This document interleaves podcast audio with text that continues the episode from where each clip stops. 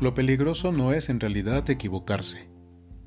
Un proverbio antiguo decía, tu error de hoy será tu maestro de mañana. El peligro está en la terquedad con la que defendemos nuestras equivocaciones. Después de una gran metedura de pata, hay un momento terrible, el de darles la razón, aunque solo sea con la humildad de una mirada, a las personas que nos avisaron cuando todavía estábamos a tiempo. A veces da la sensación de que escuece más la vergüenza que las pérdidas y por eso preferimos seguir desbarrando antes que reconocer los daños y así ponerles fin. Esto lo escribe Irene Vallejo en su columna llamada Orgullo y Prejuicios, en la que por supuesto alude a la famosa novela de la escritora inglesa de principios del siglo XIX, Jane Austen, columna recogida en su libro Alguien habló de nosotros. Cada vez estoy más convencido de que es en el debate, en la discusión seria, lúcida y no solo apasionada, en donde se puede distinguir a una persona de convicciones de una persona necia. Una persona de convicciones recurre a argumentos. Una persona necia, por el contrario, esconde dentro de sí muchas cosas, miedos, afanes de poder, angustia, fragilidad, y por eso rehuye a los argumentos o los manipula. Leyendo el Evangelio queda claro que el problema con los escribas y los fariseos es su error en la interpretación de la ley, en su manera de entender la palabra de Dios y de comprender su voluntad. Los fariseos parecen personas de fuertes convicciones. Quizá históricamente lo hayan sido. Los evangelios los presentan como adversarios de Jesús y como tales, en cuanto adversarios, son villanos en el relato y es que cuando los evangelios se escribieron, con posterioridad al año 70, en que fue destruido el templo de Jerusalén, el judaísmo, que como religión giraba entonces alrededor del templo, se enfrentó a una dura crisis. Necesitaba reinterpretarse a sí mismo, incluso reconstruirse para poder sobrevivir y tener futuro en un mundo sin templo. El templo fue destruido por los romanos, que dominaban entonces buena parte del mundo conocido, y fue destruido como respuesta del imperio ante los diferentes intentos de Israel por librarse de los romanos y expulsarlos de su tierra. Con la respuesta de Roma quedó destruido no solo el templo, también la ciudad de Jerusalén, y con ellos fueron también aniquilados o desaparecieron los principales grupos judíos. Solo sobrevivieron dos, los fariseos, que buscaron canalizar la vida judía a través de la observancia escrupulosa de la ley, en clave de pureza, es decir, de separación, de demarcación, frente a todo lo no judío, o todo lo profano, según su mirada, es decir, frente a todo lo impuro, y los cristianos, que asumieron y presentaban como única interpretación válida de la ley la interpretación de Jesús Dentro de la narración de los evangelios, los escribas suelen aparecer como un grupo más del judaísmo, pero en realidad todos los grupos judíos tenían a sus escribas, es decir, a sus maestros. Había escribas de los fariseos, también había escribas de los cristianos. Mateo, el mismo autor del Evangelio, era sin duda un escriba cristiano, un rabino cristiano, para quien el único intérprete de la ley es Jesús, el Cristo, el Mesías, el ungido, que era más que un maestro era hijo de Dios y Señor. Tras su entrada en Jerusalén, parodiando los desfiles triunfales del Imperio Romano y subvirtiendo el sistema religioso del templo basado en la lógica de la pureza y del sacrificio, Jesús entró en conflicto con los principales grupos de judíos, sacerdotes, saduceos, ancianos del Sanedrín, merodianos y, por supuesto, fariseos. Hablar aquí de los herodianos pone de relieve una cosa, que el poder religioso de Jerusalén estaba aliado con el poder político de Roma. El Evangelio presenta estos conflictos y debates finales de Jesús con ellos, teniendo sobre todo como escenario el templo mismo de Jerusalén. Al término de estos debates, Jesús se dirige a la gente en general y a sus discípulos. Les asegura que en la cátedra de Moisés se han sentado los escribas y fariseos. Y les pide, hagan todo lo que les digan, pero no imiten sus obras. uno está tentado a creer que, en principio, el texto es denuncia contra la hipocresía y que todo se trataría de una cuestión personal o de rivalidad entre Jesús y los fariseos. En este caso, Jesús estaría diciendo que la enseñanza de estos es buena y como tal hay que seguirla. Pero los fariseos entonces serían unos hipócritas, incongruentes, que dicen una cosa y hacen otra. Solo que hay un pequeño inconveniente. A lo largo del Evangelio, Jesús ha rechazado la enseñanza de los fariseos y sus escribas. Es inconcebible entonces que al final Jesús venga a validar la enseñanza de los fariseos. Por eso hay que leer el Evangelio en su conjunto y no a pedacitos. Sin embargo, la frase está escrita. En la cátedra de Moisés se han sentado los escribas y los fariseos. En este Evangelio de Mateo Jesús se ha preocupado por dejar claro que no ha venido a abolir la ley ni a los profetas, sino a darles plenitud.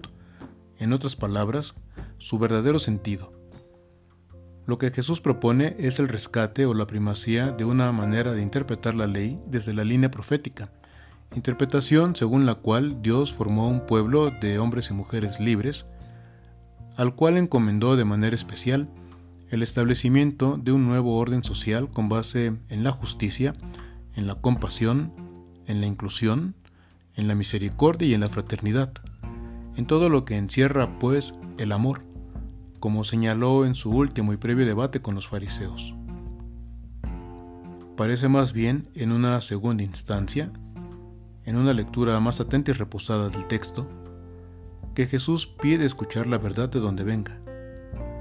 Algunos estudiosos del Evangelio han observado que en la época de Jesús eran pocas las sinagogas, ni siquiera personas que tenían una copia de las escrituras, de la Torá, es decir, de la ley, y también de los profetas y de los salmos. Es más, en poquísimas sinagogas habría copias de todos los libros sagrados.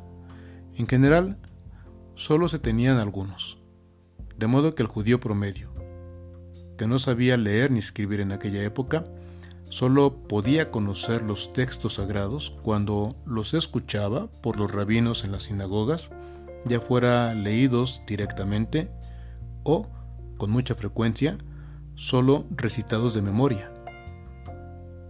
De ahí que en el Evangelio Jesús señale que los fariseos se han sentado en la cátedra de Moisés. Viéndolo bien, los fariseos no eran por eso mismo hipócritas o incongruentes. Quizá eran perfectamente coherentes. Tan coherentes que por eso era fácilmente distinguible su error en la interpretación de las escrituras.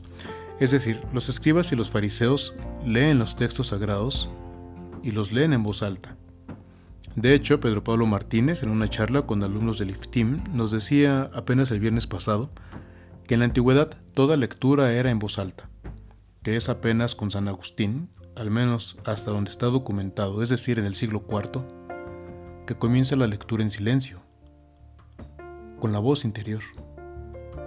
Mientras los fariseos lean o repitan las escrituras, hay que escucharlos de ahí que Jesús pida a sus discípulos y a la multitud escucharlos, hacer lo que dicen, pero inmediatamente los descalifica como intérpretes de las escrituras, de esas escrituras que leen.